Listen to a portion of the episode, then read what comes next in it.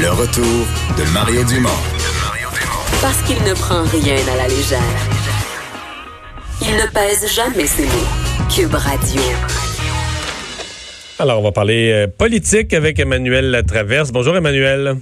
Bonjour. Alors, M. Trudeau, aujourd'hui, qui a dû se faire euh, rassurant sur à la fois la, situation économique au Canada, euh, l'impact du coronavirus, mais son ministre des Finances et ses collègues du G7 étaient quand même au boulot pour essayer de voir euh, venir tous les coups. Hein?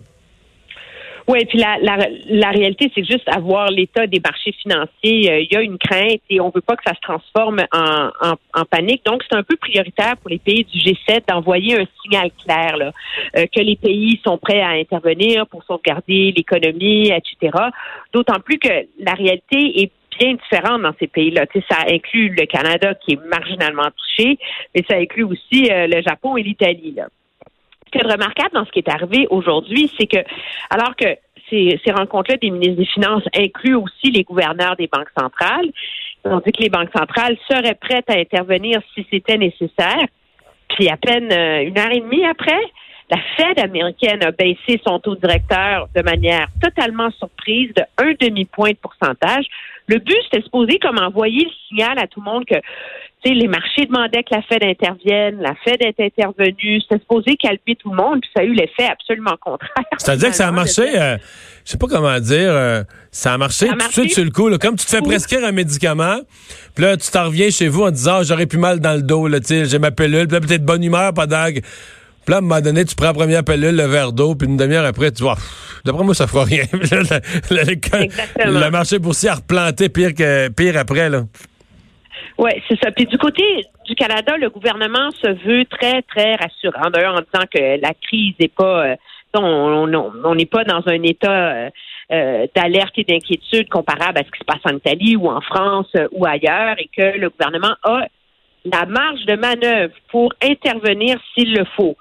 Alors, bonjour le déficit. Hein, le jour où le budget va être déposé, là. Euh, c'est sûr que, quand, quand, Justin Trudeau dit, moi, là, je serais prêt à, pour aider l'économie, je serais prêt à faire un budget expansionniste, un budget dépensier, on se dit, oh boy. Quand lui dit ça, de non, quoi, non, mais il y a des gens qui prédisent que le déficit va être à 36 milliards de dollars, là. On rythmeront les choses, là, mais c'est sûr que ça met beaucoup de pression sur les épaules de M. Euh, Morneau. Ça vient redéfinir euh, ses priorités pour la rédaction de ce budget-là à cause des impacts non prévus sur euh, sur l'économie mondiale. Et euh, là, je pense que c'est toute la question qui se pose, c'est est-ce qu'on va retarder le dépôt du budget et quand va-t-il avoir lieu?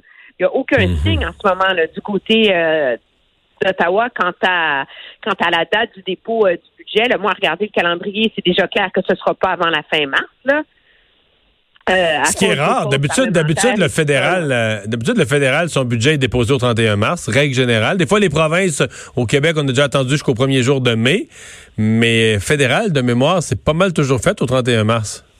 Ben, c'est ça. Mais donc, ça serait probablement dans la dernière semaine de mars, là, euh, que ça va, que ça va être fait, là. Mais donc, le gouvernement qui se veut, qui se veut rassurant, le calcul essentiellement, c'est que pour l'instant, l'impact est vraiment sur les chaînes d'approvisionnement, le secteur manufacturier, le secteur du voyage, etc. Et tant que ça se limite à ça, le calcul, c'est que l'impact du coronavirus est comme un, mauvais choc, là, une mauvaise gifle ou un coup de poing à l'économie, mm. mais dont l'économie va se remettre. Le problème, c'est si l'impact percole dans les autres sphères de l'économie, que ce soit euh, le secteur euh, euh, des sports, de l'entertainment, du cinéma, des services, du magasinage, de tout le reste, ben là, il y a un risque sérieux de rentrer dans une boucle de récession. Là, c'est un peu là où l'OCDE a placé la ligne c'est ce qui fait que tout le monde hmm. retient son souffle en ce, moment. Mais tu vois, euh, parce que j'ai fait l'exercice hier, je l'ai fait dans mon émission à télé, de, l'état de l'économie. Pour le Canada, là, dans, le début d'année, qui était, je parle de choses qui n'étaient pas vraiment prévues. Là. Bon, t'as le coronavirus, c'est mondial. T'as quand même localement, les trains auront été arrêtés pendant un mois. C'est pas banal, ça va avoir un impact sur le trimestre au niveau économique. T'as aussi les projets énergétiques, le Tech Frontier qui est abandonné, les autres projets, tout ce Mhm. sentiment que ce sentiment qu'on va moins investir au Canada, qu'il n'y a plus rien à faire d'un projet énergétique au Canada, qui peuvent plus se réaliser avec les blocages euh, autochtones, etc. Et toi, quatrièmement, euh, ben, c'est lié au coronavirus, mais la baisse quand même importante du prix du pétrole, euh, qui est une quand même pour le Canada une, une production importante. Tu mets tout ça bout à bout, puis tu te dis, ouais, hum, l'économie du Canada, ce qui était prévu au jour de l'an, au 1er janvier, puisque c'est devenu, euh, mettons, euh, avant hier, au 1er mars, il y a un méchant changement de portrait en peu de temps. Oui, un gros changement euh, de, de portrait, puis on voudrait pas, là, dans le contexte, être dans les souliers de, de Bill Morneau, là, alors que c'est lui qui va être pris euh, à essayer euh, de faire les choix. Et ça vient aussi euh, miner davantage euh, la crédibilité du, du gouvernement Trudeau. C'est comme si tout l'argumentaire qu'il a bâti depuis qu'il est au à savoir que l'économie canadienne est forte, qu'on est capable de réconcilier euh, l'environnement, l'énergie, tout ça, ben tout d'un coup, il y a comme une tempête parfaite là, qui est en train de se de se manifester sur l'économie euh, sur l'économie canadienne. C'est pas pour rien que déjà les conservateurs rêvent à une campagne électorale cet automne. Ouais. Euh, autre sujet, il y a le Parti libéral du Québec qui fait une intervention intéressante là, sur la question de la reconnaissance faciale. Ben oui, qui réclame que le gouvernement impose un moratoire finalement sur le déploiement là, de ces logiciels de reconnaissance faciale dans les organismes publics. Là, on sait entre autres là, que la SQ a lancé un appel d'offres, etc. Pourquoi? Parce qu'on on craint que ça présente un risque réel là, de discrimination ra- raciale et sociale, surtout quand c'est utilisé par des forces policières. Donc, on voudrait même qu'il y ait euh, une commission euh, parlementaire là, qui se penche sur la question, euh, qui qui étudie l'enjeu, etc. Puis moi, je trouve ça très intéressant. Oui, oui, c'est une un vraie question, là. un peu- qui passe euh, un peu sous le radar, je te, je te dirais, alors qu'on sait déjà qu'au Canada, les commissaires à la protection de la vie privée euh, ont mis en place une enquête là, sur, le, sur, sur le sujet. Dans ce cas-là, c'est sur euh, le logiciel Clearview AI. Dès qu'on a appris que la GRC s'en était servie là, dans des cas euh, d'enquête pour... trafic et maltraitance d'enfants. Là. Alors, est-ce qu'il va falloir encadrer ces technologies-là? Jusqu'où il va falloir aller? Euh, ça pose énormément euh, de questions et, euh, et de doutes. Et c'est un, c'est un bon pari, moi, je trouve, du Parti libéral de vraiment mettre ça de l'avant euh, et, de, et de sensibiliser les gens, justement, pour éviter que le gouvernement ait une carte blanche là, dans l'utilisation de ces, de ces C'est- c'est juste, est-ce que- ouais. quand même assez redoutables. Ouais. Est-ce que Québec pourrait agir seul dans ça? Est-ce qu'il n'y a pas euh, pas un enjeu fédéral aussi? Je me posais la question. Ben, tu vois, aux États-Unis, il y a plusieurs villes qui, elles, ont agi et imposé des moratoires à leurs forces policières. Là. Euh, Par exemple, que ce soit, euh, c'est quoi, c'est San Francisco, Oakland, etc. Donc, je pense que oui, il y a, plein d'avenues selon lesquelles le gouvernement du Québec peut agir. Mais c'est sûr que, objectivement, pour se sentir vraiment protégé, on voudrait que ce soit les différents paliers de gouvernement qui agissent, justement parce que chacun contrôle différentes sphères de notre vie, différents euh, corps policiers, différents ou- outils d'enquête, euh, etc. Là.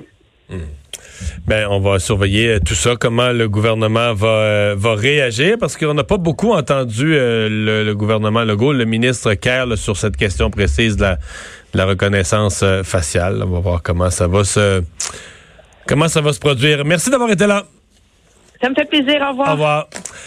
Et Vincent, dans ce qu'on surveille, eh ben, gros, pour, disons pour les amateurs de politique, là, on peut s'installer devant sa télé sur les postes américains ce soir, sur les grandes chaînes américaines ce Oui, soir. mais euh, en fait, ça se peut qu'on veille tard ou même que euh, on Ouais, veille pas. qu'on est mieux d'aller se coucher. que- Exactement, mais c'est le Super Mardi, Super Tuesday, donc, euh, où 14 États vont devoir choisir leur candidat démocrate préféré. Mais évidemment, on surveille Joe Biden et Bernie Sanders. Elizabeth Warren, Mike Bloomberg, bon, on verra, là, peuvent sauver leur campagne peut-être ce soir, mais euh, les- il faut voir si Sanders euh, prend trop d'avance ou si Biden est capable euh, d'arriver. Les premiers euh, bureaux de vote ferment à 7 heures au Vermont, mais c'est 11 heures en Californie. Évidemment, On va en avoir- Californie. toute la soirée, on va en avoir qui vont. Ouais, mais en Californie, c'est énorme en plus. Ça pourrait être même très long avant de comptabiliser les votes. Alors, ça ira à demain, peut-être même tard, dépendamment des résultats. Le Texas sera intéressant, entre autres, parce que là, il y a une compétition. On s'attendait à voir Sanders fort. Là, Joe Biden monte.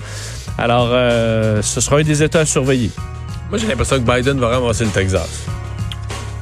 Feeling. Feeling. Feeling. Ouais. Merci Vincent, merci à vous d'avoir euh, été là. Ben, on aura les résultats de tout ça et bien d'autres nouvelles demain, 15h. Bonne soirée.